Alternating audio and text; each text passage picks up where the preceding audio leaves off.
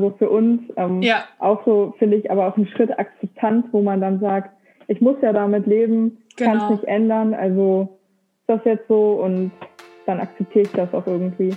Ja, Leonie, herzlich willkommen in dem Podcast Synapsenzeit. Total cool, dass das so spontan geklappt hat.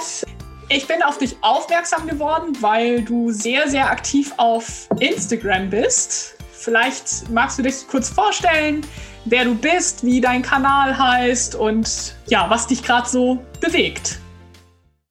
Bevor es losgeht, möchte ich mich an der Stelle rückwirkend nochmal bei Leonie für ihre Offenheit und ihr Vertrauen bedanken. Das ist wirklich eine ganz tolle Folge geworden. Ich finde es super wertvoll, den Austausch, den wir hatten.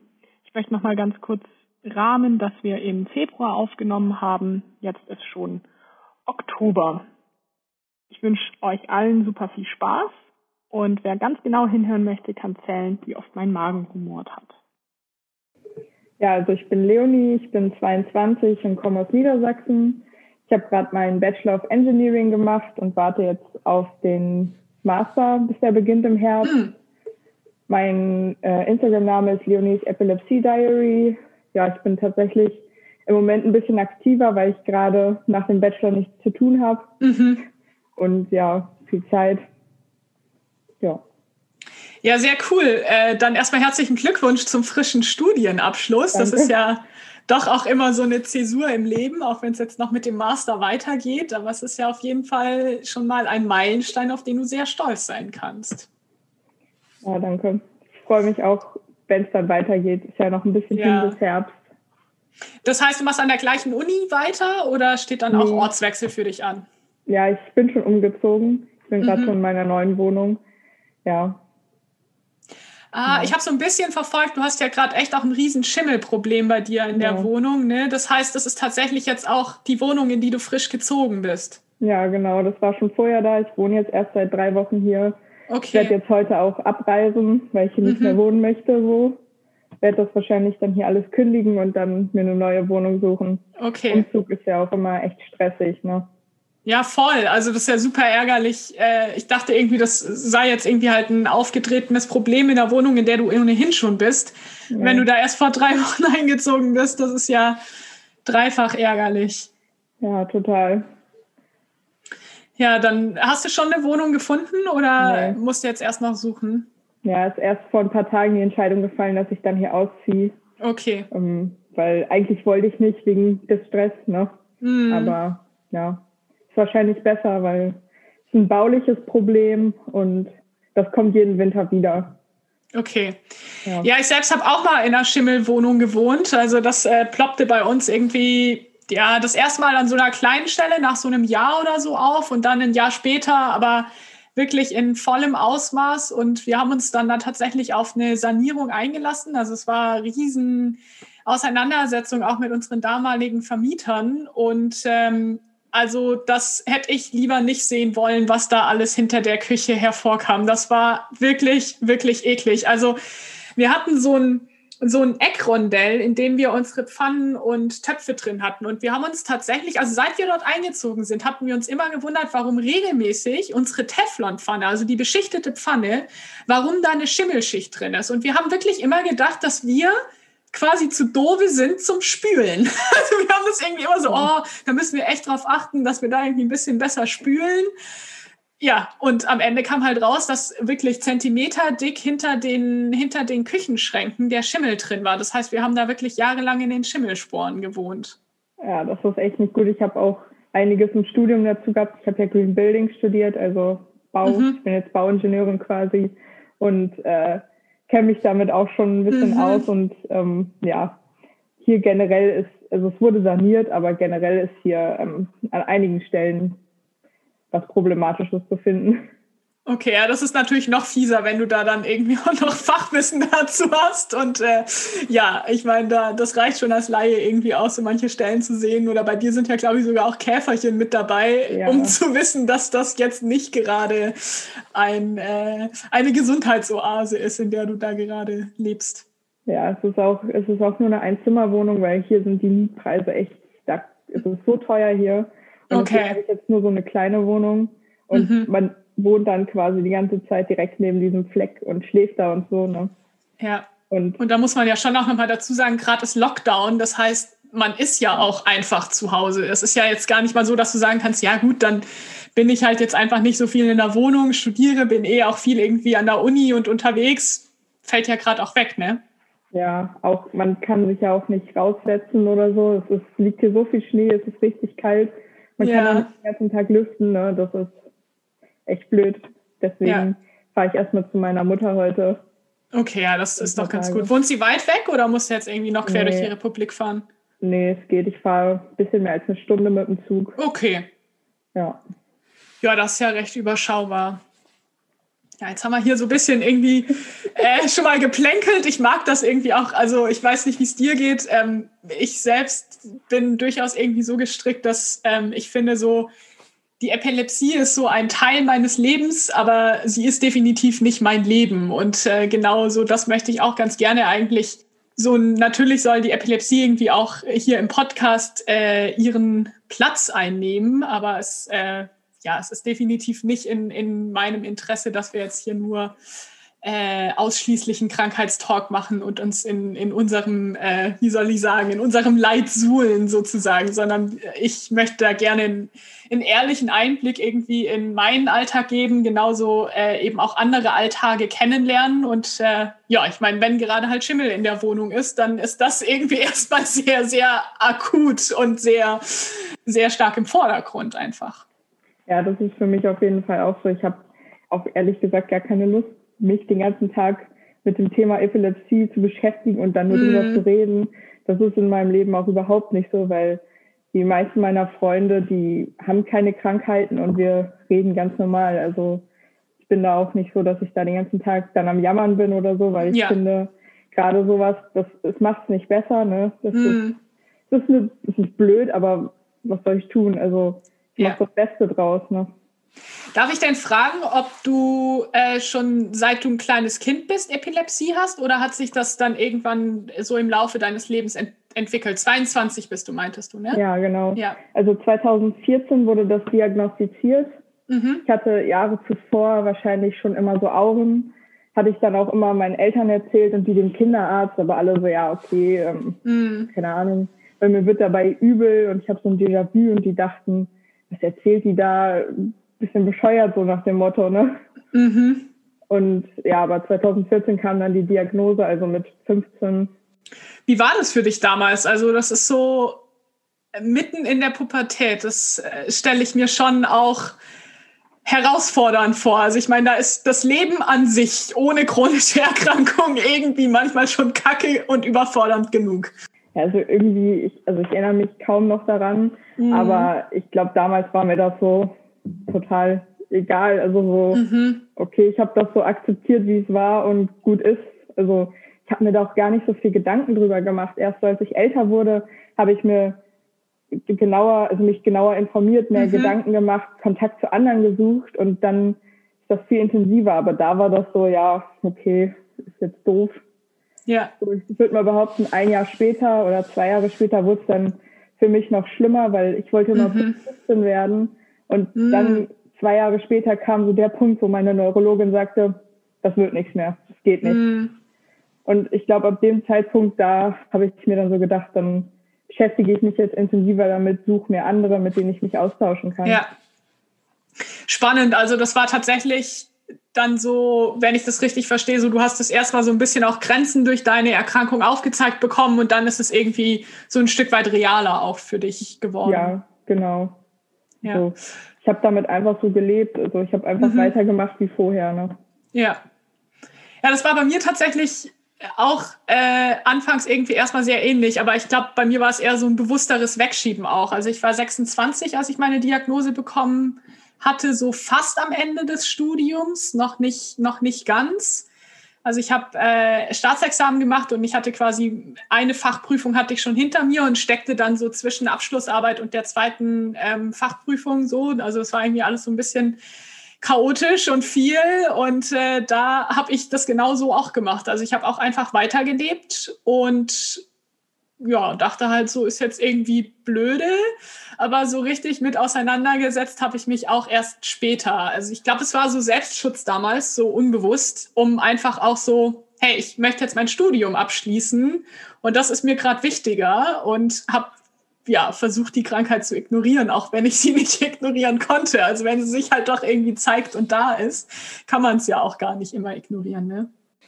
Ja, für mich war das auch oft so, also das Thema Gesundheit war für mich nie so Punkt Nummer eins im Leben. Ne? Also mhm.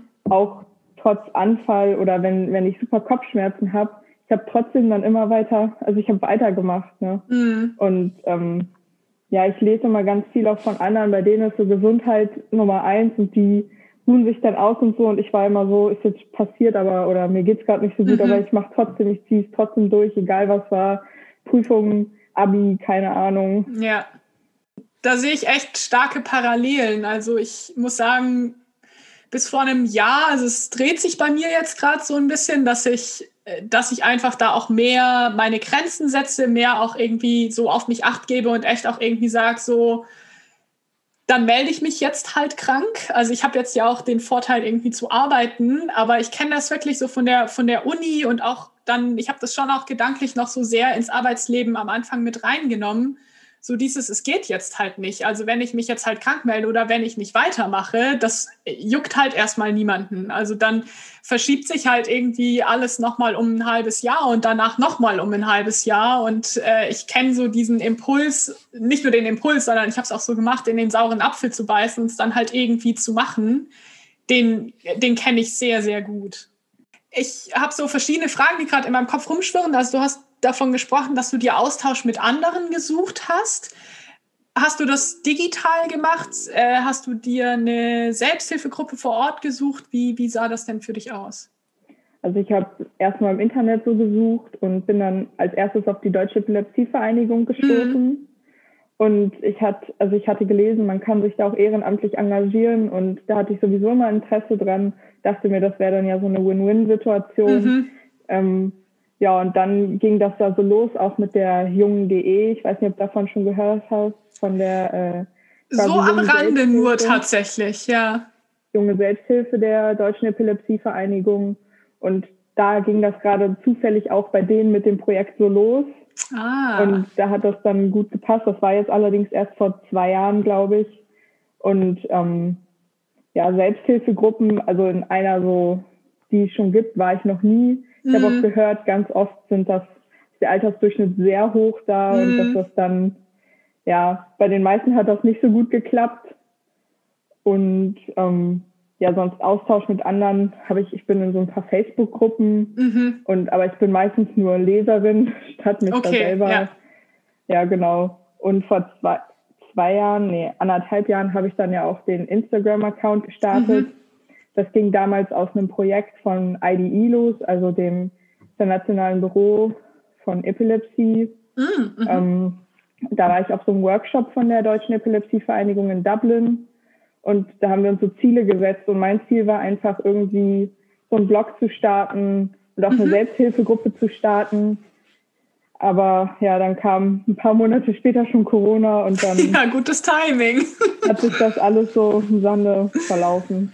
Okay, wow, jetzt bin ich gerade gegen mein Mikro gestoßen. Also ich, äh, ich sitze hier auf meinem Yogakissen so ein bisschen äh, verquert und äh, habe mir gerade irgendwie die Hose aufgemacht, weil es gedrückt hat vom Mittagessen. Und jetzt bin ich gegen mein Mikro gestoßen.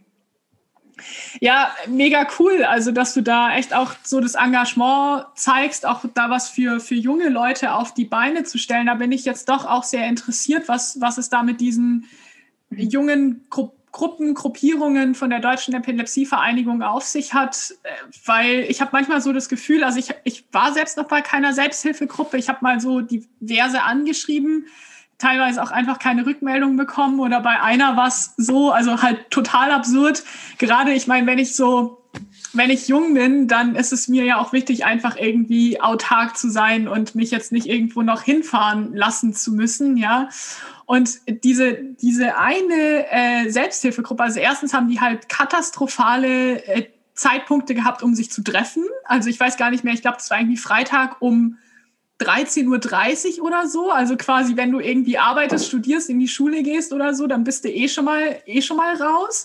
Und dann war das, ich, also ich wohne in der Stadt oder zumindest städtisch angebunden. Ich mache alles mit den Öffentlichen. Das war so weit weg und so draußen, da hätte ich gar keine Chance gehabt hinzukommen. Also da hätte mich jemand hinfahren müssen. Und ich denke mir, wie kann man denn eine Selbsthilfegruppe für Betroffene ähm, machen, die Epilepsie haben, die aller Wahrscheinlichkeit nach nicht Auto fahren und anders als mit dem Auto habe ich halt keine Chance, dahin zu kommen.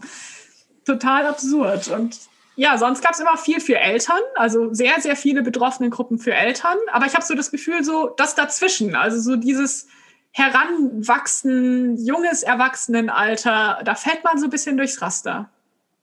Ja, genau, das ist ja das Problem, weshalb auch da die Idee von der DE war, so eine junge Selbsthilfegruppe zu gründen. Mhm. Und das ist halt gerade so im Kommen und wir haben uns nur einmal in echt getroffen und danach halt nur per Zoom. Und an sich ist das Ziel aber, dass man in jedem Bundesland mindestens jemanden hat, der da was in die Gänge kriegt. Okay. Und, ähm, wir haben ein paar, die kommen aus Bayern, ein paar aus dem Osten, oder wenige und auch aus Nordrhein-Westfalen, aber auch Niedersachsen, Hamburg. Aber dann gibt es so ein paar Bundesländer, da fehlt halt immer noch jemand. Mhm. Und das ist ja auch nicht so einfach, so eine Selbsthilfegruppe aufzubauen. Ja. Und, ja. Und deswegen haben wir jetzt erstmal so eine deutschlandweite, die wir dann aber auch gerne lokaler, also lokal einzelne Gruppen hätten.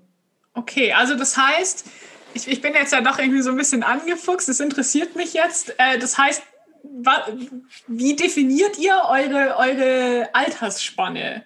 Äh, habt ihr da überhaupt eine Altersspanne? Seid ihr dann doch irgendwie offen für alle? Ab wann ist man sozusagen zu alt und muss dann irgendwie wechseln? Äh, oder genau, äh, erzähl da gerne mal ein bisschen mehr. Ich kann mir vorstellen, das interessiert nicht nur mich. Also äh, wir hatten festgelegt 16 bis 35. Mhm. Und ähm, ja, das ist natürlich also die meisten bei uns sind so Mitte 20, würde ich mal behaupten. Ja. Ähm, zwei sind schon Ende 20, Anfang 30, weiß ich ehrlich gesagt nicht so genau. Ja. Und ein paar, die sind gerade mal vielleicht 18, aber sonst der Rest eher so Mitte 20. Okay. Ja. Also, also, mit meinen 30 Jahren würdet ihr mir noch Asyl gewähren, oder? Ja, genau. aber ich würde dann ja. zu den Älteren auf jeden Fall schon gehören. Ja, aber da sind echt alle super offen und sage ich mal, das Alter ist dann auch nur eine Zahl. Aber ja. jetzt jemanden mit Ende 40, Anfang 50 wäre wär jetzt ein bisschen, ja, das würde auch nicht mehr unserem Ziel entsprechen, einfach mm. junge Selbsthilfegruppen aufzubauen. Im Moment arbeiten wir an einem Filmprojekt, wo wir mhm. so kleine Erklärvideos sehen wollen. Aber ich hatte einen Wunsch von jemandem, der mir geschrieben hatte, er ist neu diagnostiziert worden, jetzt genau in der Corona-Zeit. Oh, hat gesagt, ja, er hätte irgendwie gerne Austausch und dann haben wir das jetzt so auf die Beine gestellt, dass wir sagen, wir wollen uns jetzt auch mal öfter treffen, nicht auf das Projekt bezogen, sondern einfach mhm. Austausch, dass da mehrere sind, auch die gar nicht an dem Projekt beteiligt sind oder die gar mhm. kein Interesse richtig an der jungen.de haben, sondern einfach die sich austauschen wollen, Fragen haben, ähnliches ja. dann per Zoom. Ja, so eine offene Runde, sage ich mal. Ja. Und da gibt es sicher, also jemand, der Interesse hat, kann mir auch gern schreiben und dann denke ich mal, beim nächsten Zoom-Meeting könnten wir das dann auch ja, mit einbauen. Ja, cool. Also ich glaube tatsächlich, dass ich selbst auch Interesse habe. Also lass mir da gerne mal die Infos zukommen. Also ich, ich würde mir das gerne mal anschauen und ich weiß jetzt nicht, wie es für Baden-Württemberg aussieht, ob es da irgendwie jetzt schon auch zuständige Personen gibt oder nicht. Aber ähm, ja, ich weiß jetzt nicht, wie hoch der Arbeitsaufwand ist. Meine Kapazitäten sind doch irgendwie sehr begrenzt, aber das ist ja irgendwie eine sehr coole Sache. Ich könnte mir das schon vorstellen, mich da auch ein bisschen mit einzubringen. Also dieser Aufbau von den lokalen Gruppen, ich glaube, das ist schon noch ein ziemliches Weilchen entfernt. Also hm. das wird, glaube ich, dieses Jahr auf jeden Fall nichts mehr. Wir machen jetzt erstmal dieses Filmprojekt, aber ja, sonst unsere offene Austauschrunde, die wir dann ins Leben rufen wollen, da auf jeden Fall wir haben auch ein Stark. paar, wie gesagt, die kommen aus Bayern, aber Baden-Württemberg weiß ich nicht. Was besprecht ihr denn da so? Oder wie, wie, wie kann ich mir vorstellen, wie sowas, wie sowas abläuft? Habt ihr da eine Agenda oder ist es wirklich einfach so äh, der digitale Stammtisch quasi? Also diese, bei dem Filmprojekt haben wir immer eine Agenda mhm. und so eine offene Austauschrunde wäre dann das erste Mal. Also ah, okay. Da, das hatten wir dann noch nicht gemacht. Und ähm, ja, wie gesagt, weil mir einer geschrieben hatte und sich das so sehr gewünscht hatte, mhm. haben wir das mhm. erst sozusagen erstmal ins Leben gerufen. Das erste Mal wird jetzt äh, in zwei Wochen ungefähr sein, mhm. dass wir erstmal so ein kurzes Kennenlernen nach unserem Filmprojekt Treffen machen und ja. dann einfach für einen weiteren Termin gucken und jeder kann sich das dann mal anschauen. Ja, ja es klingt richtig cool. Also vielleicht, wenn, upsie, vielleicht, wenn ihr da auch so eine Webseite oder irgendwas habt, habt, könnte ich das auch einfach mal in den Show Notes noch mit, mit verlinken, wenn du möchtest. Also vielleicht ist das wirklich ja für, für Menschen auch interessant. Ja, das ist also eine extra für die junge.de, die ist gerade so im Aufbau. Mhm. Und da und man findet auch überhaupt nichts über diese offene Austauschrunde, sage ich mal. Da würde ich, wenn ja. so Werbung auf Instagram erstmal machen. Okay. Weil das ist halt gerade erst, das haben, haben wir vor drei, vier Tagen erst so angesprochen. Aber es finde ich auch cool, dass ihr da dann auch so spontan reagiert. Also, dass es wirklich so, Leute kommen auf euch zu und dann ähm, reagiert ihr irgendwie auch so ein bisschen auf die Bedürfnisse, die Fragen, die Probleme, die gerade da aktuell sind. Das klingt ja, sehr spannend stelle mir das jetzt auch echt schlimm vor, wenn man jetzt diagnostiziert wird und also wenn man hätte gesagt, ja, ich gehe in eine Selbsthilfegruppe und guck mal, aber das funktioniert ja im Moment alles nicht. Ja. Und viele Selbsthilfegruppen, da gibt es so eine Liste im Internet von den hm. verschiedenen Landesverbänden, aber bei der Hälfte kriegt man keine Rückmeldung oder. Genau, also ich habe die hier für, für die Region Stuttgart habe ich kontaktiert und ähm, ja, vielleicht soll ich das piepsen. Nicht, dass sich jemand angesprochen fühlt. Andererseits, also es war einfach so, äh, dass ich ja. keine Rückmeldung oder halt, wie gesagt, wirklich sehr schwer erreichbare nur gefunden habe. Und dadurch, dass das halt auch oft ältere Menschen sind in diesen Selbsthilfegruppen, bieten die meisten auch einfach online nichts jetzt an. Also ja. das, ne, die sind dann so eingesessen und sagen, nee, sowas machen wir nicht. Und hm. ja, aber ja, wie soll man sich jetzt in den Zeiten anders Hilfe suchen? Ne? Total. Ich habe da in letzter Zeit irgendwie total oft drüber nachgedacht, aber das ist ja tatsächlich irgendwie cool, dass es dann sowas in der Art schon gibt, weil ich auch so überlegt habe, hey, also was ich ja gerade mache, ist auch, ich bringe ja ganz viele unterschiedliche Menschen zusammen und ich, mein, klar hat irgendwie durch meine eigene Betroffenheit Epilepsie schon auch ein zentrales zentrale Bedeutung so im Podcast, aber ich möchte ja grundsätzlich auch über andere chronische Erkrankungen aufklären und finde es da einfach spannend, mit Menschen in den Austausch zu kommen, weil natürlich sind viele Probleme, vor die man gestellt ist, auch sehr, sehr krankheitsspezifisch oder so Fragen, mit denen ich mich auseinandersetze. Aber es gibt ja doch auch irgendwie viele Themen, die sind so krankheitsübergreifend. Also es ist jetzt irgendwie so Krankenkassenthemen, Behördenthemen, Thema Inklusion, Thema Exklusion, gerade für Eltern dann auch Kindergarten, Schule. Also das ist ja doch, ist ja doch irgendwie so ein roter Faden, der sich da auch manchmal irgendwie durchzieht mit so manchen Abzweigungen.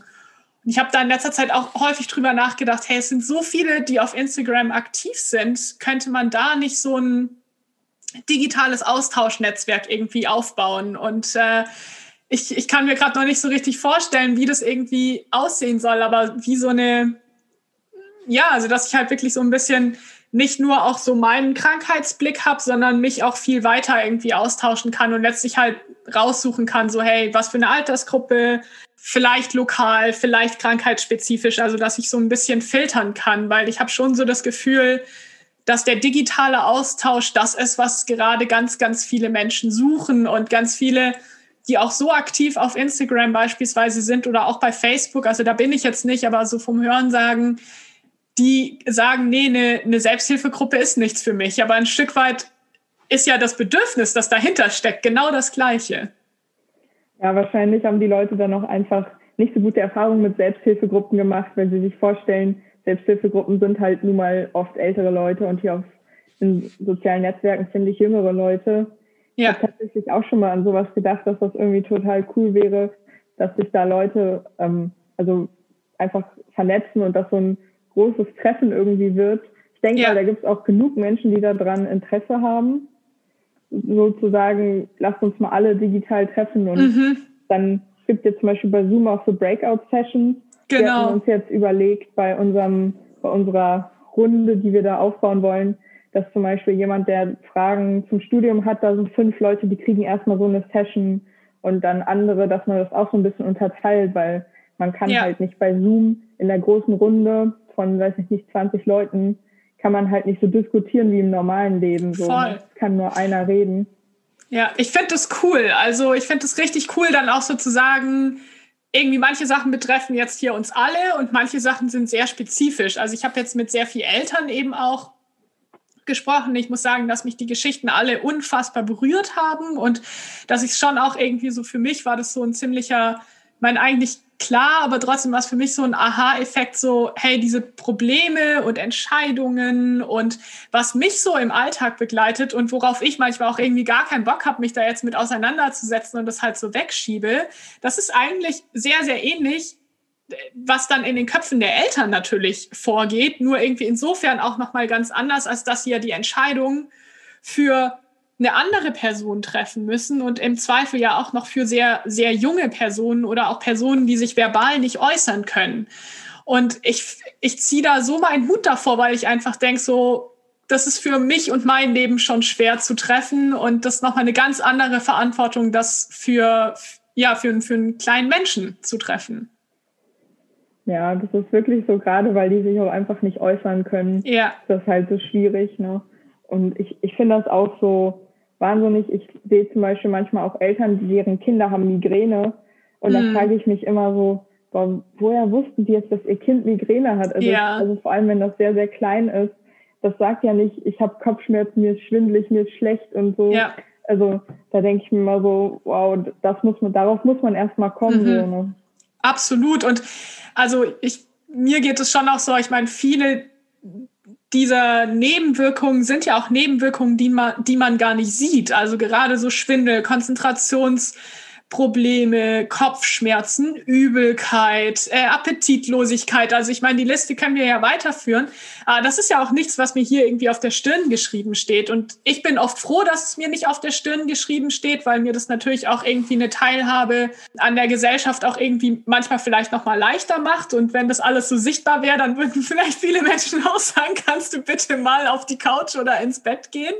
Äh, und so kann ich das für mich entscheiden. Aber für Kinder natürlich ähm, un, unfassbar schwer, das zu äußern, was passiert hier eigentlich gerade mit mir oder Kinder, die sich gar nicht äußern können, da halt das für die Eltern zu, zu verstehen und zu nachvollziehen zu können, hey, was passiert da eigentlich? Ja, das ist echt auch, die Eltern geben dann wirklich auch ihr ganzes Leben, sage ich mal so, den Kindern. Also die, ich sehe das manchmal auf Instagram, da folge ich auch einigen Eltern, so die mhm. kranke Kinder haben, nicht nur Epilepsie, auch andere Erkrankungen. Ja. Und das ist ja wirklich ein Fulltime-Job und dann sehe ich manchmal noch, die arbeiten auch noch nebenbei. Also das ist echt der Wahnsinn. Ja, ich meine, es ist halt so ein bisschen, ich habe da heute einen ganz interessanten Artikel darüber gelesen. Auch die Eltern haben halt keine Wahl. Ne? Also das ist so was, die müssen auch da reinwachsen, genauso wie wir als Betroffene in die Krankheit reinwachsen müssen. Und von außen hat man dann schon, also ich mag nicht, nicht kleinreden, was, was die Eltern leisten. Ähm, aber es ist halt so dieses, wir müssen ja, auch wir müssen. Ähm, wir haben es uns nicht, nicht ausgesucht, was nicht heißt, dass ich mein Kind nicht weniger liebe, aber ich muss irgendwie da kämpfen und funktionieren und äh, einstehen und macht das Ganze aus Liebe, so wie andere Eltern ihre Kinder, ihre gesunden Kinder lieben und aber insgesamt halt da weniger Workload vielleicht haben. Ja, das ist ja für die Betroffene, also jetzt keine Kinder, sondern so für uns. Ähm, ja. Auch so finde ich aber auch ein Schritt Akzeptanz, wo man dann sagt, ich muss ja damit leben, genau. kann es nicht ändern, also ist das jetzt so und dann akzeptiere ich das auch irgendwie. Ja. Wie gehst du denn, also das finde ich ein guter Punkt, so diese, ich glaube, das Thema der Akzeptanz, so das trägt ja jeder so für, für sich auch mit. Wie, wie gehst du so an der Uni damit um? Also ich muss sagen, so mir ist das so ein bisschen, ich sage jetzt mal in Anführungszeichen, erspart geblieben. Ähm, für mich haben sich die Fragen tatsächlich dann im Berufsleben gestellt, also weil ich, wie gesagt, ja schon so am Ende des Studiums war. Das heißt, die Leute, mit denen ich halt sehr eng zusammen war, die haben das sowieso diese ganze Diagnosephase und so mitbekommen. Aber so insgesamt dadurch, dass es halt schon reine Lernphase und reine Abschlussarbeitsschreibphase äh, war, war ich jetzt nicht mehr so aktiv ähm, auch an der Uni. Ähm, wie pflegst du da den Umgang? Bist du da offen? Hältst du es für dich? Ähm, teilst du das punktuell? Also ich habe das generell erstmal für mich behalten, mhm. weil ich habe da einfach für mich keine Notwendigkeit gesehen, das anderen zu erzählen, weil zu dem Zeitpunkt war ich so gut wie anfallsfrei. Okay. Mal so eine Aura im Monat oder so, aber für mich, also für mich war es nicht wichtig, denen das zu erzählen. Mhm. Ich bin auch nicht so ein Mensch, der andere kennenlernt und sagt, hey, ich habe Epilepsie, damit würde ich mich nie vorstellen. Ja, das finde ich auch seltsam, um also, ehrlich zu sein. Es gibt ja welche, die haben dann sehr hohes Mitteilungsbedürfnis. Mm. Das ist bei mhm. mir nun nicht so. Ich hatte mir in der Uni damals so Nachteilsausgleiche geben lassen. Mm Da zum Beispiel längere Klausurzeit ähm, oder auch statt einer Klausur eine andere Prüfungsform. -hmm. Da wurden dann halt einige schon skeptisch, wenn dann -hmm. am Anfang der Klausur, was man ja eigentlich nicht machen soll als Lehrender, sagen, ja, und sie haben dann 20 Minuten länger. Ja, Zeit. genau. Und alle gucken einmal, warum ja. denn?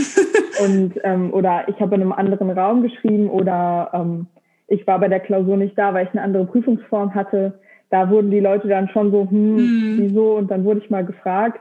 Dann habe ich also auf die Frage hin das so erzählt, aber keine große Geschichte, sondern ja, ich habe Epilepsie, mhm. habe deswegen Nachteilsausgleiche. Die haben dann aber auch keine weiteren Fragen gestellt. Ja man muss halt sagen, es ist ein sehr kleiner Studiengang gewesen. Wir waren vielleicht 18 Leute oder so. Okay, das heißt, man kennt sich halt auch untereinander. Ja, ja, genau. Und ähm, ja, aber da hat dann keiner groß weiter Fragen gestellt. Bei denen, die ich im Studium kennengelernt habe, äh, was mittlerweile auch Freunde von mir sind, mhm. denen habe ich eigentlich gar nichts erzählt. Das hat sich mit der Zeit einfach so ergeben, dass die mitbekommen haben, so, hm, die nimmt Medikamente oder mhm. äh, da war mal was, aber ich weiß nicht, ich hatte da einfach kein Bedürfnis drüber zu sprechen. Ja. So. Mir fällt das dann auch ein bisschen schwer, mit Leuten darüber zu sprechen, mit denen ich sehr viel Kontakt habe, so über Instagram mhm. oder so, bin ich total offen, da rede ich mhm. über alles, aber so, so von Person zu Person im echten Leben ist das dann manchmal so ein bisschen so irgendwie unangenehm. Ja. Ich weiß auch nicht. Ja, das ist spannend, was du sagst. Äh, ich beobachte das bei mir manchmal nicht manchmal, sondern ich beobachte das bei mir auch so, dass mir das jetzt tatsächlich auch so auf Instagram und auch, also auch jetzt zum Beispiel mit dir oder auch im Podcast, so da kann ich mit Menschen sehr gut darüber sprechen. Ähm, ich sag jetzt mal so im echten Leben fällt mir das auch gar nicht immer so leicht. Es fällt mir immer leichter. Ich glaube, weil ich auch immer mehr darüber spreche, so, dann, also so die ersten Male, als ich auch ausgesprochen habe, ich habe Epilepsie, ähm, das war, hat sich ganz fremd für mich angefühlt. Also jetzt kann ich das so sagen, jetzt ist das irgendwie für mich, für mich auch total okay. Aber so, ich habe sehr, sehr viel gelernt oder auch lernen müssen. Ähm, im Arbeitsleben, weil ich hatte durchaus auch da noch sehr regelmäßig Anfälle und das hat sich dann eben schon so ziemlich schnell auch so die Frage gestellt, was, was heißt das auch für meine Arbeitssicherheit? Ja, was sind Dinge, die ich vielleicht machen kann? Was sind Dinge, die ich die ich nicht machen kann, die ich vielleicht auch gar nicht machen darf. Thema Führerschein oder so, äh, der jetzt bei mir grundsätzlich schon auch äh, eine, eine wichtige Rolle irgendwie im, in der Arbeit spielen kann, wenn man denn fahren darf, so. Und das heißt, da wurde ich auch immer wieder so ein bisschen aus meiner Komfortzone rausgeholt, dass ich auch eigentlich so vor Leuten halt irgendwie gesagt habe, hey, ich habe Epilepsie, äh, so äußert sich das, das sollte man tun, das sollte man nicht tun. Und das immer wieder und immer wieder und immer wieder, weil halt auch einfach Fluktuation, ne? du hast dann auch immer wieder andere Menschen, mit denen du drüber sprechen musst oder die eigene Krankheitssituation, die sich irgendwie auch ein bisschen verändert. Und ähm, da ist es so für mich einfacher geworden, aber ich bin jetzt auch definitiv nicht, dass ich mich irgendwie vorstelle und sage so, hallo, ich bin Kim und ich habe Epilepsie oder besser noch, ich habe Epilepsie und ich bin Kim. Also äh, so Fälle gibt es ja durchaus auch.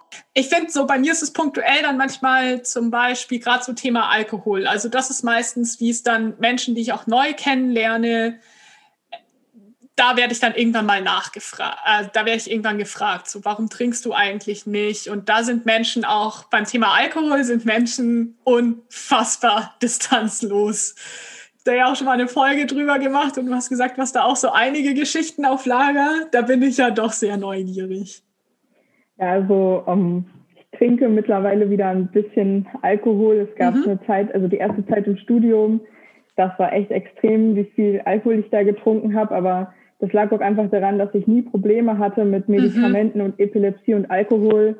Ich habe da so dreimal die Woche oder so, dreimal Kater hieß das für mich. Ja. Das war echt extrem. Ja, und dann ähm, hatte ich ein neues Medikament dazu bekommen. Ich weiß nicht, ob das genau an dem lag oder wieso. Mhm. Aber dann einem Abend wirklich sehr, sehr wenig getrunken. Das war überhaupt nicht vergleichbar zu anderen. Hatte einen Krampfanfall und bin dann auf der Intensivstation oh. wieder aufgewacht. Und das war für mich eine richtig schlimme Situation. Vor allem während des Anfalls war ich auch noch nackt und dann kam mm. der Rettungsdienst und mein Freund hat das mit angesehen, mit dem ich gerade mal einen halben Monat zusammen war. Okay, das, also da kam ja richtig viel zusammen irgendwie ja, genau. an äh, Horrorszenarien, die man so im Kopf hat. Das war echt wirklich schlimm und ja. ähm, danach ging es mir erstmal, also auch wenn ich jetzt so daran zurückdenke, das ist für mich ein ganz schlimmes Ereignis. Mm.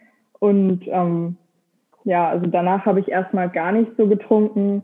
Meine Neurologin sagt auch immer, ja, ein Glas Wein oder Bier oder Sekt ist okay.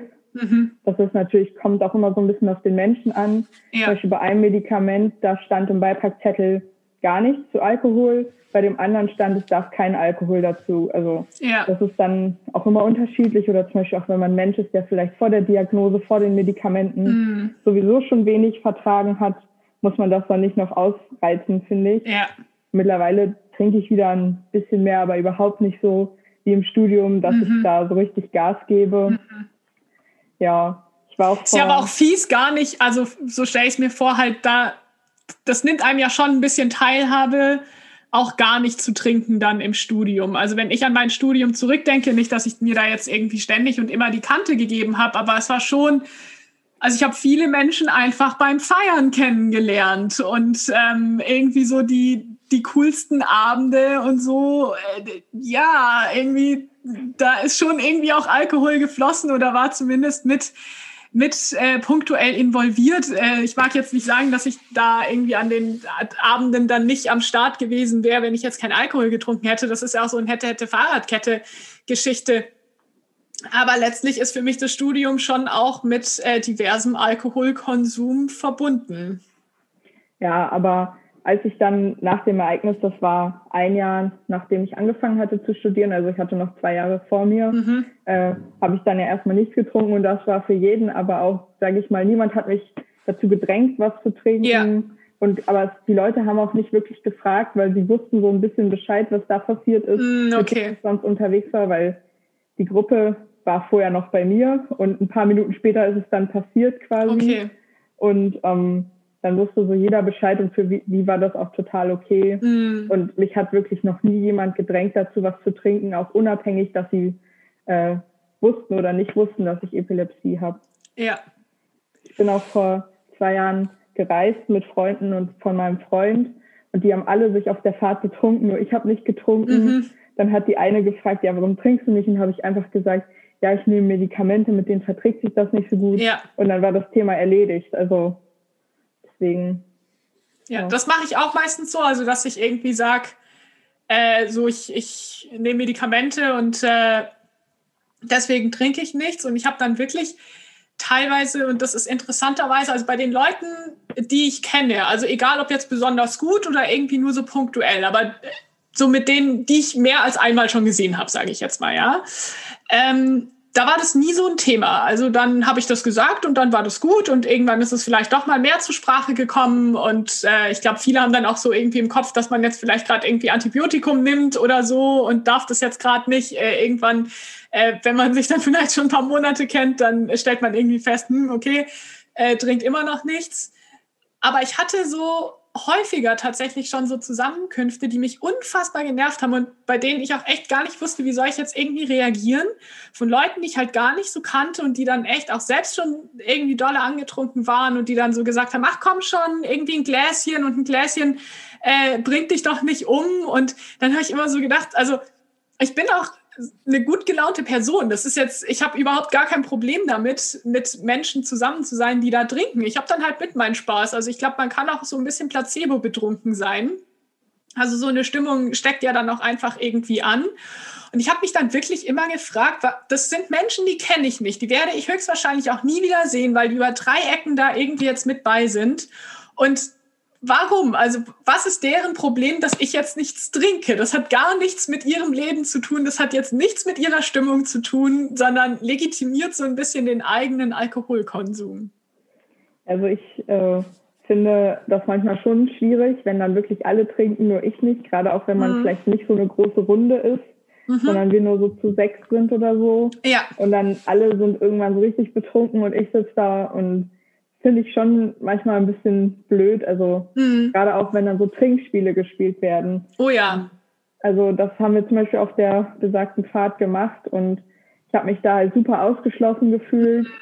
Um, ähm, und ich meine, ich habe zwar manchmal so mitgespielt, aber dann halt nichts getrunken. Ne? Und ja. das ist dann halt nicht so schön. Und ja, ich bin sowieso, ich muss sagen, gerade durch die Corona-Zeit echt kein Partymensch. Also wenn ich mhm. so denke, so jetzt auf so eine Feier, die bis tief in die Nacht geht, habe ich echt so gar keine Lust.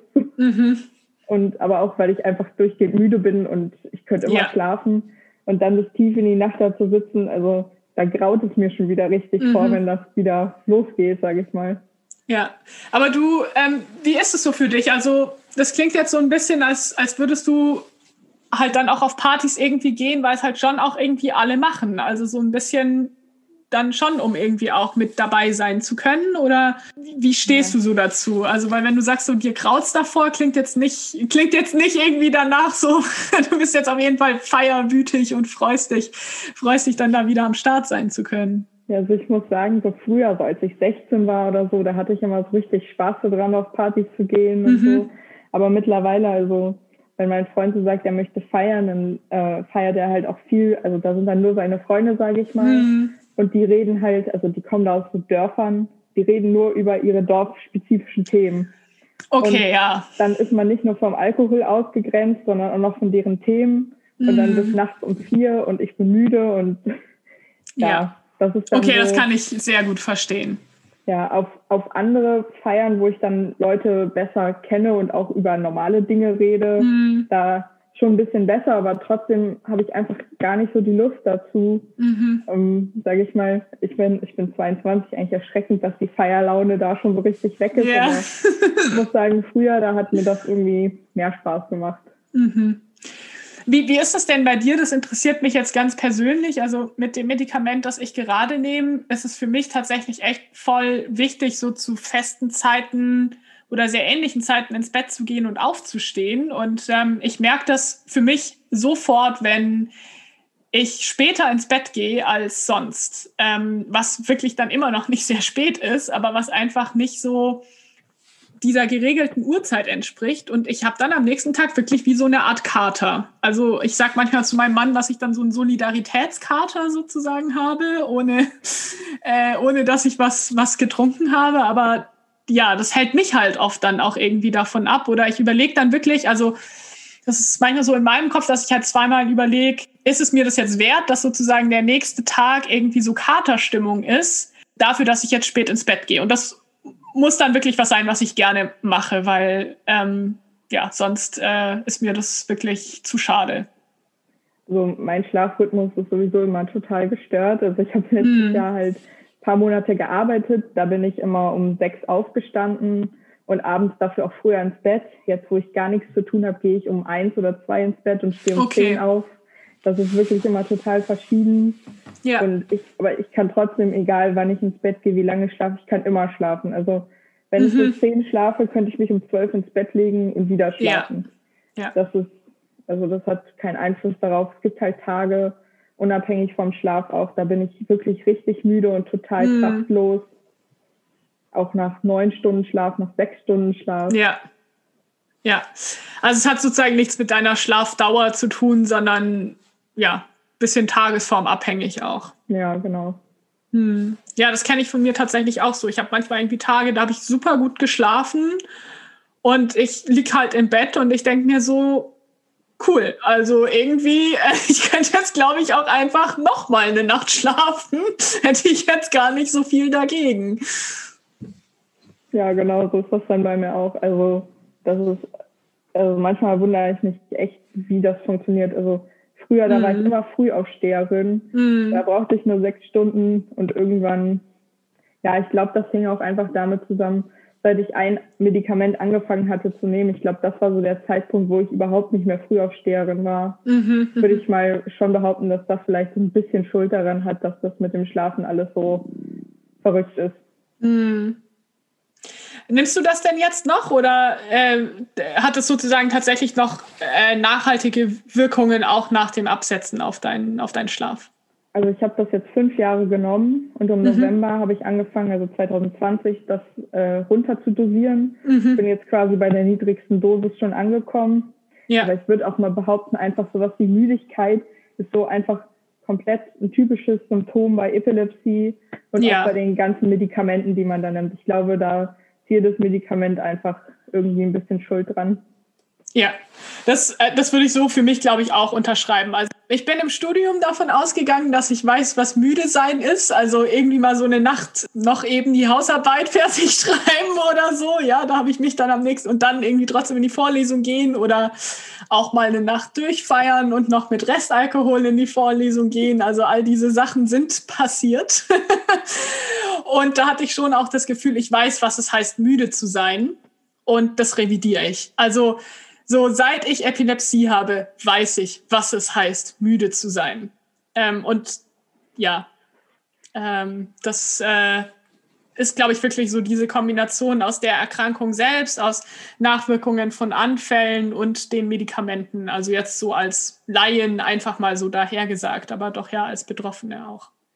Ja, genau. Ich höre das nämlich auch, also von jedem, der Epilepsie hat, hört, also ich höre das irgendwie immer, dass die immer extrem müde sind oder auch ja. Probleme haben oder so. Deswegen denke ich auch, gehört einfach so dazu. Das ist auch ja. so eine typische Sache äh, von also diesen unsichtbaren Krankheiten. Ne? So, ja. äh, okay, die hat jetzt Epilepsie und dann dieses typische Vorteil, die fällt dann durch Flackerlicht da um und genau. da am Boden Schaum vor dem Mund. Aber die Leute sehen dann ja auch nicht, was noch dahinter steckt mit Müdigkeit, Konzentrations- und Gedächtnisproblemen oder so.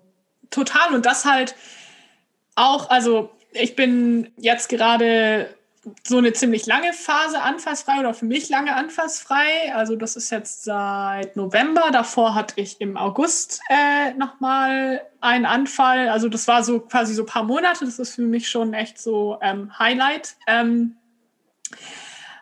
aber ich finde halt irgendwie so, das ist schon auch manchmal so diese Misconception, dass du, du bist anfallsfrei und dadurch bist du gesund natürlich nimmt die Anfallsfreiheit, gibt mir wieder sehr, sehr viele Freiheiten auch zurück und ich bin, ich habe viel mehr Energie logischerweise, wenn ich, wenn ich äh, keine Anfälle habe und mich nicht irgendwie auch immer wieder von von Anfällen ähm, erholen muss. Aber das ändert halt mal so gar nichts daran, dass die Nebenwirkungen der Medikamente trotzdem da sind und äh, dass man trotzdem auch noch ziemlich eingeschränkt ist.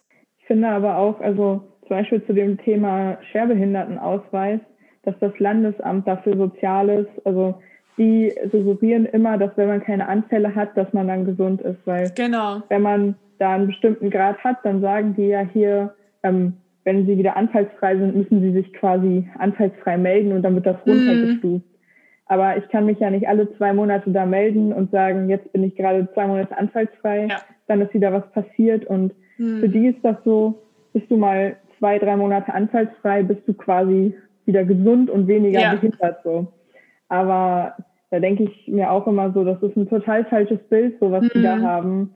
Und äh, das tut auch den Menschen nicht gut, die sich da, die da Anträge stellen und so. Also ja, ich muss sagen, also äh, interessiert mich gerne, ob du einen Antrag gestellt hast oder nicht. Das ist für mich wirklich ein Grund, warum ich keinen Antrag gestellt habe. Also ich muss sagen, so im ersten Jahr wollte ich mich gar nicht damit auseinandersetzen, beziehungsweise ich wusste auch gar nicht, dass ich mit Epilepsie überhaupt so einen Antrag stellen darf. Dann wurde ich mal so irgendwie von Leuten angesprochen, darfst du eigentlich? Kommt es für dich in Frage? Möchtest du? Dann habe ich mal so angefangen, mich damit auseinanderzusetzen. Und für mich war das so irgendwie so ein bisschen so eine schizophrene Angelegenheit, weil auf der einen Seite versuche ich ja durch Einstellung von Medikamenten und irgendwie Lebenswandel und was halt so alles dazugehört, sehr, sehr viel dafür beizut oder dazu beizutragen, dass es mir besser geht, dass ich möglichst anfallsfrei bin, ja. Und auf der anderen Seite, also soll mir ja dieser Antrag auch, also der soll ja Barrieren wegnehmen sozusagen, ja. Und ich stelle den und dann gucke ich mir halt so an, okay, also irgendwie habe ich jetzt auch gar keine Ahnung, auf, auf, was für ein, auf was für ein Grad läuft es denn jetzt raus. So schaue ich es mir jetzt an, stand jetzt, dann müssten es vielleicht 80, 90 Prozent sein. da, wo ich hinkommen möchte, sind es dann vielleicht noch 30 Prozent. Ja, und das ist doch total, total bescheuert, äh, dass das, was ich sozusagen als großes Ziel habe, mir dann aber trotzdem auch wieder Hürden in den Weg legt. Äh, und dann, das war mir alles zu blöde. Also da wollte ich mich wirklich nicht irgendwie so bewerten lassen und dann auch irgendwann ja quasi da wieder mich ständig auch damit auseinandersetzen setzen zu müssen mit diesem Papierkram. Ich mache halt auch nicht gern diesen Papierkram. Das äh, muss ich schon auch dazu sagen. Ja, das ist, finde ich, auch das echt riesige Problem dabei, dass, dass das genau das ist, was du gerade beschrieben hattest, dass quasi wenn du wieder weniger Anfälle hast, wirst du direkt runtergestuft und man nimmt dir vielleicht sogar Merkzeichen weg oder so, keine Ahnung. Ja. Ich muss sagen, ich habe diesen Antrag nur gestellt, um die Vorteile zu nutzen. Mhm. Also das war so mein Ziel. Ich wollte niemanden mich da ausweisen und sagen, hier, ich bin schwerbehindert, dies und das, ja. sondern ich wollte nur die Vorteile nutzen. Und äh, das ähm, hat schon einiges gebracht. Zum Beispiel, ich war mal in einem Zoo, der echt teuer ist. Ich mhm. habe einfach nur 10 Euro statt 30 bezahlt oder so. Ne? Ja, das also, ist natürlich cool, ne? Das ist so, das ist der einzige Grund, wieso ich diesen Ausweis habe. Und es hat, ich habe da so viel gekämpft, so viele Widersprüche, weil ich dieses eine Merkzeichen haben wollte, wozu ich eigentlich theoretisch auch berechtigt wäre. Aber ich habe da einfach keinen Bock mehr drauf gehabt und mhm. habe jetzt gesagt, ich lasse den jetzt nochmal auslaufen, bisher, äh, weil mit Epilepsie da, also du musst dich ja immer wieder nachweisen, dass du die Krankheit immer noch hast. Ja. Ähm, ich meine, es wäre schön, wenn sie einfach wegginge. Also das ja, ist ja, ja, immer so diese Annahme, so dieses, zeigen Sie doch mal, dass Sie noch krank sind. Und ich denke mir so, ich würde Ihnen auch gern zeigen, dass ich gesund bin, aber das kann ich leider nicht, weil es nun mal eine chronische Erkrankung ist. Ja, genau. Und das ist dann so, du musst den dann alle paar Jahre neu stellen, außer die haben dich jetzt quasi schon als für immer Kranke abgestempelt. Ja. Ähm, und da habe ähm, ich habe dich so einen kleinen Moment nicht gehört. Äh, ich glaube, es wäre gut, wenn du so deinen letzten Satz nochmal wiederholen könntest. Scheiße. Ah, macht nichts. äh, also wir hatten quasi gerade so, wir waren an dem Punkt, äh, als es aufgehört hat, dass ähm, es sei denn, man ist so dauerhaft schon als chronisch krank abgestempelt und mhm. dann hat es bei mir aufgehört mit der Verbindung. Ja, genau deswegen, also für mich war das dann so, ich habe da keine Lust, nochmal einen neuen Antrag zu stellen alle paar Jahre, mhm. weil es ist einfach echt immer wieder viel Arbeit und was, die hören halt nichts Neues von den Ärzten, außer der Arzt sagt, bei ihr ist das mit den Anfallen jetzt ein bisschen besser oder ein bisschen schlechter ja. geworden. Aber viel Neues gibt's dann auch nicht. Keiner wird sagen, ja, die ist jetzt geheilt. Also. Ja. Aber das ist doch absurd eigentlich, oder? Also, dass, dass du jetzt auch irgendwie, obwohl du den Antrag gestellt hast und der auch bewilligt wurde, dass du dann halt echt auch sagst, so, nee, ich habe da keine Lust mehr, mich mit auseinanderzusetzen. Und ich finde, das ist echt traurig. Also da muss so viel noch passieren oder also ich habe jetzt auch von anderen Fällen schon gehört, so da hat sich die gesundheitliche Situation verschlechtert. Das heißt, es wäre eigentlich tatsächlich auch, es gibt da ja so eine Tabelle und laut dieser Tabelle wäre sozusagen ein Anspruch auf, auf einen höheren Grad. Stattdessen wird der Grad heruntergestuft und Merkzeichen werden weggenommen. Und ich denke mir so, wie absurd ist denn das? Und halt bestätigt durch diverse Arztberichte. Und was willst du denn noch machen? Und das ist so, das geht ja bei fast niemandem ohne Widerspruch. Also was da auch an Bürokratiekosten reinfällt, das ist ja immens. Ja, ich habe da halt Erfahrungen gehört, auch dass bei manchen, vor allem bei Merkzeichen, muss man immer Widerspruch einlegen. Mhm. Zum Beispiel, ich habe jetzt 70 Prozent und bin dadurch eigentlich berechtigt, dieses Merkzeichen G zu kriegen. Also ja. das mit dem kostenlosen Nutzen von öffentlichen Verkehrsmitteln. Genau. Das wäre auch der einzige Grund, wieso ich das will. Ich freue mich darüber, kostenlos fahren, weil ich kann, ich habe so. Du kannst ja auch nicht anders. Ja, genau. Ich glaube, es hat wieder gehakt, oder? Ja, aber es, es war noch okay. Ich glaube, ich habe dich noch gehört. Okay. Also weil gerade dieses, ich, ich habe ja keine andere Möglichkeit. Ich meine, mhm. ich bin zum Beispiel, ich bin Studentin, ich habe kein hohes Einkommen. Ich zahle genauso viel bei Öffis wie jemand, der vielleicht ein 5000 Euro Nettoeinkommen im Monat hat. Ne? Ja. Und dann dazu noch, dass, also als Student hast du zwar dieses Semesterticket, aber in manchen Sachen wäre es einfach günstiger, mit dem Auto zu fahren. Aber mhm. die Möglichkeit habe ich nicht. Und ja. ähm, das ist also wirklich richtig traurig. Und dann begründen die das mit, ja, ihnen fehlt ja kein Bein oder kein Wirbelsäulenschaden. Mhm. Aber es ist fest geregelt, dass man auch mit, ich glaube, die nennen das Hirnanfälle oder so, mhm. berechtigt ist, dieses Merkzeichen zu bekommen. Und ich meine, ich bin noch froh, dass ich quasi noch voll im Kopf da bin und mhm. alles verstehen kann. Aber es gibt auch Menschen mit Behinderung oder mit Epilepsie, die sind vielleicht nicht mehr hundertprozentig fähig, sich darum zu kümmern und bräuchten ja. dann erstmal wieder jemanden, der denen dabei hilft. Und dann so zu kämpfen für jemanden, der mit einer Behinderung lebt, das ist eigentlich, äh, also, das ist eigentlich schrecklich. Nicht nur eigentlich, ja. das ist schrecklich. Das ist schrecklich. Und ich muss sagen, also so ich für meinen Teil, mir, mir geht es halt wirklich auch so, dass das auch emotional etwas ist, womit ich mich gar nicht auseinandersetzen möchte. Also es ist ja schon irgendwie das eine, wir hatten es eben so von der Krankheitsakzeptanz. Ich finde es ja das eine, irgendwie das so für mich zu akzeptieren. Und was ja dann in so einem Prozess aber irgendwie passiert ist, ein Stück weit, ich muss mich dafür rechtfertigen, wie es mir geht oder wie es mir auch nicht geht, dann beurteilt es jemand von außen, der die mich gar nicht persönlich kennt, um dann irgendwie noch mal so sagen zu müssen, hey, aber hier folgende Sache ist eigentlich äh, hier gar nicht berücksichtigt und äh, ihr habt hier eine, eine falsche Einschätzung von mir gegeben. Und das ist emotional etwas, also ich könnte mich da kognitiv darum kümmern, aber ich möchte mich emotional nicht darum kümmern. Ja, das ist auch einfach, das es ist, es macht einen immer wieder wütend und mm. irgendwie ist es auch deprimierend, weil man das Gefühl hat, ich bin nicht krank genug. Und ja. dieser Gedanke ist eigentlich, also dieser Gedanke, den finde ich richtig schlimm, dieses Ich bin nicht krank genug, um ja. das zu bekommen oder so. Und diese, also man schickt da ja Berichte hin oder die Ärzte schicken Berichte hin und dann beurteilen das da irgendwelche Ärzte von diesem Landesamt, keine mm. Ahnung, die einen überhaupt nicht kennen. Und mir ist halt auch schon öfter aufgefallen in meinen Arztbriefen, da stehen dann teilweise auch nicht mehr aktuelle Sachen drin. Die haben dann einfach ja. das immer übernommen und schreiben ein neues Datum hin oder so. Und ja. ja, was sollen dann die Ärzte da von diesem Landesamt?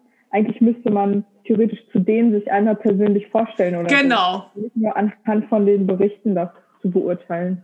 Ja, absolut. Also äh, entweder finde ich, müsste, müsste sozusagen äh, der behandelnde Arzt irgendwie eine, also eine Empfehlung geben, an die sich dann letztlich auch gehalten wird, weil ich meine, egal ob es jetzt eine Person oder eine Gruppe von Personen ist, bei denen man in Behandlung ist, aber das sind die Menschen, die, die dich kennen und die deine Situation einschätzen können. Und natürlich so im Sinne des Controllings ist es gut, wenn da auch nochmal eine Person draufschaut, aber äh, es ist ja doch häufig dann so, wie ich das jetzt auch mitbekommen habe, dass eben das, was die behandelnden Ärzte schreiben und auch als klar als Empfehlung auch ausdrücken oder klare Verschlechterungen zum Ausdruck bringen, dass das einfach gar nicht berücksichtigt wird. Und ich kann dann natürlich auch die ärztliche Perspektive verstehen, so, pff, ja, was soll ich da jetzt irgendwie auch riesen Effort irgendwie noch in den Arztbericht stecken und da irgendwie alles ausformulieren, äh, wenn das sozusagen äh, gar nicht mal so, ein, so einen großen äh, Fortschritt irgendwie bringt. Ja, genau, das ist, also Teilweise habe ich auch von manchen gehört, wirklich das, was die Ärzte da reingeschrieben haben. Drei Ärzte haben geschrieben, der Person geht es dadurch viel schlechter, eine Einschränkung im Alltag. Das interessiert die von diesem Landesamt überhaupt nicht. Mhm. Und die, die dann am Ende diese, diesen Antrag, den ablehnen und da die Begründung reinschreiben, die haben anscheinend auch überhaupt kein medizinisches Wissen. Also mhm. ich weiß nicht, das ist wirklich ein Problem. Ja, und das ist wirklich traurig. Also die sagen, nee, ich habe jetzt keinen Bock mehr darauf, ich lasse es einfach. Ich ja. meine, das Volkslandesamt, weniger Ausgaben und ja. Mhm. Ja, die, ich meine, die haben Vorteile dadurch. Aber also das ist ja skurril, dass jemand komplett ohne medizinisches Fachwissen dann letztlich diese, diese Beurteilung trifft. Also ich meine, natürlich kann man sich in solche Themen auch irgendwie einarbeiten, aber es ist ja nicht nur, nicht nur eine Erkrankung in sich schon so komplex und hat irgendwie so viele, so viele Abstufungen, sondern dann gibt es ja auch einfach noch unfassbar viele verschiedene Behinderungen, Gendefekte, Erkrankungen und, und, und. Das, das finde ich sehr, sehr kritisch, dass das wirklich ähm, ja, von Menschen, die entschieden wird, die nicht den fachlichen Hintergrund dafür haben. Ja, der Witz ist auch zum Beispiel bei dieser Ablehnung. Also ich habe damals Akteneinsicht gefordert und habe mich mit einer mhm. ausgetauscht, die das genauso gemacht hat. Ja. Und dann steht da auch von den Ärzten, die das da beurteilen von dem Landesamt, steht dann da einfach irgendwie sowas wie Bewilligung oder Ablehnung und dann keine Begründung oder so. Und derjenige, der dann quasi keine medizinische Ausbildung hat, überlegt sich die Begründung, wahrscheinlich so eine Standardbegründung, ne, wie ihm fehlt kein Bein oder ähnliches. Ja, das aber was ist denn das für eine Begründung? Also das ist ja irgendwie so, ja, sie sind ja nicht blind, sie, sie können noch zu 15 Prozent sehen. Also ja, ja. Hä? Und, das das, und diese Ärzte schreiben aber auf ihren Bogen, dass das, eine Ab, dass das abgelehnt werden soll, schreiben die ja. keine Begründung drauf. Und das ist, finde ich, genau das Problem. Also ja. die Ärzte begründen nicht, sondern es begründet jemand, der da irgendwie ja. an der Verwaltung angestellt ist, keine Ahnung. Und ja, und ich meine, dass da noch ein betriebswirtschaftlicher Blick mit drauf geworfen wird, das ist mir ja schon klar und das ist ja auch irgendwie gut, das muss ja auch sein, ja. Aber letztlich muss halt die medizinische Entscheidung muss von medizinischem Fachpersonal getroffen werden und das ist spannend, was du sagst, dass dann da teilweise von ärztlicher Seite keine Begründung steht und dann wird im Nachhinein aber eine Begründung draufgestempelt sozusagen. Ja, genau. Ja, ich hatte gerade eine Frage im Kopf, die ist mir jetzt irgendwie gerade gerade entfallen. Ach so, genau. Also Thema Studium, das interessiert mich noch. Du hast gesagt, dass du da ja auch Nachteilsausgleiche bekommen hast. Was hast du denn da für Erfahrungen gemacht? Also hast du da auch kämpfen müssen oder war das dann eigentlich verhältnismäßig unkompliziert auch? Also da wurde eigentlich immer alles bewilligt, was ich äh, an, Antrag, an Anträgen gestellt hatte. Also so ähm, statt der Klausur die und die Prüfungsform oder ähnliches Mhm. Was nur sehr problematisch an der Hochschule war, wo ich war, dass man jedes Semester einen neuen Antrag stellen musste. Jedes Semester musste ich mit einem mhm. Attest da aufkreuzen. Und ich habe halt von anderen gehört, die das auch gemacht haben. Die haben quasi am Studienbeginn einfach einen Attest vorgelegt und ja. ähm, da wurde dann gesagt, ja, die hat Epilepsie und dadurch die und die Probleme und äh, es ist auch keine Besserung in Aussicht. Das wollen ja. die dann ja auch immer hören. Und ich musste jedes Semester da ankommen und dann mhm. so einen neuen Antrag stellen. Da finde ich schon auch wieder schwierig. Das ist für mich schon auch wieder so eine Barriere, dass Total. du da jedes Semester dran denkst, früh genug den einzureichen. Jedes Semester musst du wieder zu deinem Arzt so ein Attest ja. kostet jedes Mal 10 Euro auch. Ach, auch noch, okay. Und, ja. Und ja, das ist so, das, also ich meine, es gibt ja auch Menschen mit Behinderungen, die zum Beispiel studieren, die haben halt äh, wenig Geld oder so. Ich meine, ich kann froh sein, dass meine Eltern mich da unterstützen, aber ja. äh, für diesen dann jedes Semester 10 Euro für so ein Attest, was man eigentlich auch einmalig einreichen kann, hm. auch schon wieder viel Geld, ne? Das ist halt. Ja. Ja. ja, absolut. Und also was habe ich mir auch noch gar nicht so Gedanken drüber gemacht, aber wie sieht es denn bei dir zum Beispiel mit Arbeiten neben dem Studium aus? Weil ähm, wenn ich so dran zurückdenke, dann habe ich immer auch, also meine Eltern haben mich unterstützt, aber ich habe trotzdem immer auch äh, neben dem Studium noch gearbeitet, weil ich das gerne auch wollte. Aber das, das würde ich mir, es ist so schwer, schwer, mich jetzt irgendwie so mit, mit meiner Krankheit sozusagen in mein Studium zurückzuversetzen. Aber ich glaube spontan, dass ich das nicht hinbekommen hätte, parallel zumindest so die Menge, die ich gearbeitet habe, zu arbeiten und zu studieren. Also ich wollte arbeiten mal und das mhm. Problem war, also das war einfach so ein Aushilfsjob im Supermarkt an der Kasse und da ging das schon los. Also ich habe echt auch Gedächtnisprobleme mhm. und dann saß ich da an der Kasse und dann hat die zu mir gesagt, die mich da einarbeiten sollte, ja, äh, du musst diese Nummer natürlich bis heute auswendig können, bis zum Schluss, sonst klappt das auch nicht und so. Und der Druck hat es dann natürlich auch nicht besser gemacht. Mhm. Und für mich war das eine ganz, ganz schlimme Situation wo ich dann mhm. danach gesagt habe, das funktioniert so nicht. Und ja. ähm, kommt, hätte ich jetzt vielleicht sowas wie Regale einräumen müssen, wäre das schon besser gewesen, aber mhm. wirklich Sachen merken ist dann schon wieder so, käme dann auf den Job an, ne? Aber ja. ich glaube, also ich finde es trotzdem schwierig. Mhm. Auch jetzt so, ich musste ja ein Pflichtpraktikum machen mhm. und beim Einarbeiten, da habe ich auch echt ganz doll Probleme, wenn der mir was erklärt. Ich, ich kann mir das nicht mehr, also ich habe da so Probleme mit mir das zu merken. Und ich habe so dicke Notizbücher. Also ich, ich war früher kein Notizbuchmensch. Das war auch, als ich an der Uni gearbeitet habe, hatte ich eine, eine Chefin, die selbst auch immer ein Notizbuch halt geführt hat und die fand das immer katastrophal, dass sie, sie hat immer gesagt so, Frau Knecht, wie kann das denn sein? Sie gehen hier, Sie gehen hier ohne Zettel raus. Wissen Sie denn jetzt überhaupt, was Sie tun sollen? Und ich habe gesagt, ja, ja, ich weiß, was ich machen muss. Und hat auch gepasst. Ich wusste dann auch, was ich machen muss, ja. Äh, jetzt, also wäre das so, in dem Moment, in dem sie mir sagt, was ich machen muss, ähm, wäre es schon wieder weg. Also ich, ich müsste noch nicht mal mehr einen halben Schritt irgendwie aus dem Büro rausgehen. Es wäre eigentlich noch in dem Moment klatscht schon der Affe und es ist raus. Und ich muss sagen, also im, im Büro ist es bei mir auch so, dass, also jetzt mit Homeoffice eigentlich sogar ganz entspannt, weil wenn du eine Besprechung hast oder so, machst du dann eher am Telefon oder per Videokonferenz. Das heißt, da kann ich eh mal problemlos mitschreiben. Aber ansonsten, es gibt zwei Dinge, mit denen ich immer durchs Büro laufe. Und das ist meine Wasserflasche und mein Notizbuch. Und wenn, wenn ich nur eben irgendwie zu einem kurzen Gespräch oder so, hier kannst du mal eben, dann weiß ich so, okay, da wird ja irgendwas besprochen oder irgendeine Aufgabe resultiert daraus. Und das muss ich mir aufschreiben, anders geht das nicht. Und wenn dieses Notizbuch mal weg ist, dann also ich weiß es nicht, was ich dann tue. Dann kann ich erstmal nicht mehr arbeiten. Dann kann ich mich noch an so ein paar Mails irgendwie aufhängen vielleicht. Mir, mir fällt auch gerade ein, also total bescheuert, ich habe zwei Semester gearbeitet an der Uni auch, in einem Labor. Ja. Und da war das für mich auch, ich hab, ähm, musste auch immer mir alles notieren und so. Und mhm. ähm, ja, auch zum Beispiel, ich habe da im Labor gearbeitet mit Proben nehmen und sowas und jeden einzelnen Schritt sollten wir dann anderen erklären da hat mhm. mich immer, da war es immer eine richtig grausige Vorstellung für mich, weil ich kann, ich konnte mir das ja selber nicht merken. Ja. An anderen zu erklären. Für mich ist das auch besonders deprimierend. Früher so in der Schule war ich so, ich saß im Unterricht und ich habe zugehört und ich brauchte fast gar nicht für äh, Klausuren, also lernen, mhm. weil ich das einfach alles im Kopf hatte. Ja. ja, und dann ging das alles los. Ich glaube, es war siebte, achte Klasse. Da hatte ich auch eine sehr, sehr depressive Episode mhm. im Leben. Und das dann zusammen und mit der Epilepsie und den Medikamenten, die ich dann angefangen habe zu nehmen, mein, mein Gedächtnis ist ein Eimer ohne Boden. Mhm. Also es ist wirklich, von da ging es dann los und es wurde immer schlechter. Ja. Was hast du denn so für Strategien, äh, um, um damit umzugehen? Also meine Strategie ist definitiv Notizbuch als erweitertes Gehirn. Ähm, ich habe jetzt auch schon von, von Personen gehört, die zum Beispiel irgendwie angefangen haben, sich Sachen sehr bildlich zu merken.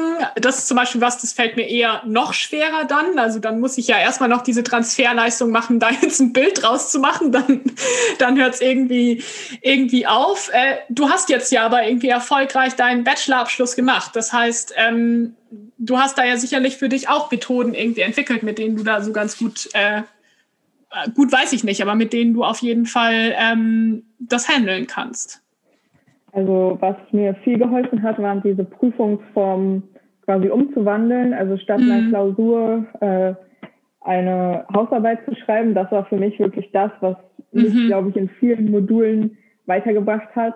Ja. Weil ähm, wenn du dann, wir hatten eine Klausurenphase immer oder Prüfungsphase, die war drei Wochen und da wurden alle Prüfungen drin ja. gemacht. Und ähm, ich bin auch so ein Typ, ich lerne auswendig. Also mhm. und ähm, ja, das für fünf Prüfungen dann eher hart geworden. Ja. Aber ähm, was auch mein Glück war, je, also im späteren Semester, da äh, wurde ich, sage ich mal, also da wurden die Prüfungen immer besser von der Prüfungsform her. Also mehr Präsentation, mhm. mehr Hausarbeiten ja. und eher so am Anfang des Studiums waren mehr Klausuren. Das mhm. war mein Glück quasi, ähm, ja. Aber Not also Notizen sowieso auch. Als ich gearbeitet habe, letztes Jahr im Praktikum, wenn er mir gesagt hat, zeichne mal das in den Plan ein, auch wenn es nur drei Sätze waren, ich habe mir die ja. notiert, weil sonst, ja. Ja, also ich, ich schreibe mir auch jeden Mist irgendwie auf. Also da ähm, denke ich mir auch zwischenzeitlich irgendwie lieber zu viel als zu wenig und äh, ach, es wirkt auch ich mache manchmal halt selbst meine Witze so über dieses, das mein erweitertes Gehirn und äh, man, man wirkt ja auch immer recht professionell, dann, wenn man irgendwie Stift und Zettel dabei hat. Also ich glaube, das ist auch tatsächlich etwas so, da fällt man jetzt auch nicht negativ auf. Also ich habe schon manchmal auch schon so Sprüche irgendwie bekommen wie, ach, du brauchst nichts zum Schreiben oder so und äh, da kann ich aber so ganz gut drüber stehen und sag so, doch, also es ist sonst einfach weg, ich vergesse es und äh, ja, da, da, können, da finden sich ja andere schon auch wieder. Also ich glaube, äh, dass äh, so mit Epilepsie ist das Loch, Loch dann durchaus größer oder der Eimer sozusagen größer, äh, wo es durchfallen kann. Aber ähm, ja, ich habe schon so die Erfahrung gemacht, dass das Verständnis dafür eigentlich ziemlich, ziemlich groß ist. Ja, also gerade wenn man sich was aufschreibt, finde ich, fällt man auch überhaupt nicht negativ aus. Also nee. was, was, soll daran negativ sein? Also ja. Deswegen. Absolut. Äh, ich würde so langsam irgendwie zu einem Ende kommen. Ich finde, äh, wir haben so einen, so ganz, ganz coolen ähm, Aus- und Einblick jetzt auch gehabt, so auch ins Thema Studium. Das finde ich auch ähm, sehr interessant, gerade auch für, für Leute, die jetzt auch in einer ähnlichen Situation sind. Mega cool auch der Einblick mit äh, der jungen Epilepsievereinigung. Also das finde ich sehr, sehr spannend und sehr cool, dass du dich da auch engagierst ist mir jetzt so in den äh, letzten Interviews auch immer so ein bisschen angewöhnt, äh, nochmal so den Ball quasi zu dir abzugeben. Ob's, also nicht immer zu dir, sondern sozusagen äh, zu meinem Gegenüber abzugeben. Ja, gibt's noch irgendwas, was du gerne jetzt heute losgeworden wärst, wofür es jetzt gar keinen Raum gibt? Willst du da irgendwie noch so was ganz Bestimmtes irgendwie ansprechen oder loswerden? Nee, ich denke nicht. Also was, was ich generell immer so auch manchmal unter Posts so als abschließende Sache schreibe, ist, dass ich sehr wichtig finde, dass man nicht in Selbstmitleid versinkt. Also, ja. dass man auch nicht den ganzen Tag nur im Jammern ist, auch wenn mhm. man mal blöde Tage hat, aber erfahrungsgemäß auch, was ich so von anderen sehe, ist es einfach keine gute Weise, damit umzugehen. Ja. Also klar, es gibt Tage, da kann man jammern, aber mhm. wenn man mhm. das durchgehend macht, das ist einfach, einfach, wenn man schon morgens mal mit einer bisschen positiveren Einstellung aufsteht und sich so sagt, hier, es ist zwar doof, aber ich mache jetzt das Beste draus mhm. oder ich, ich probiere jetzt mal was anderes, ich informiere mich darüber mal mehr oder ich ähm, mache mal was Schönes so, dass das ja. auf jeden Fall hilfreicher ist, als den ganzen Tag nur zu jammern. Und ja, das finde ich ja. ist immer so wichtig im Hinterkopf zu behalten. Ja, das finde ich sehr schön und auch sehr schöne abschließende Worte. Und ich finde, das können sich manche vielleicht gerade auch so mit dem Lockdown auch nochmal ganz besonders vor Augen führen. Also unabhängig davon, ob chronisch krank oder nicht. Ähm, manche Situationen kann man sich einfach nicht aussuchen. Äh, man hat es aber durchaus so ein bisschen in der Hand, was ich daraus mache. Also es kann einfach richtig, richtig fies sein, aber man findet eigentlich an jedem Tag doch noch irgendwie was Positives. Also so man, bei manchen Tagen fällt es einem vielleicht sehr leicht und ich kann irgendwie so spontan eine Liste mit irgendwie 30 coolen Dingen nennen, die heute passiert sind oder für die ich dankbar bin.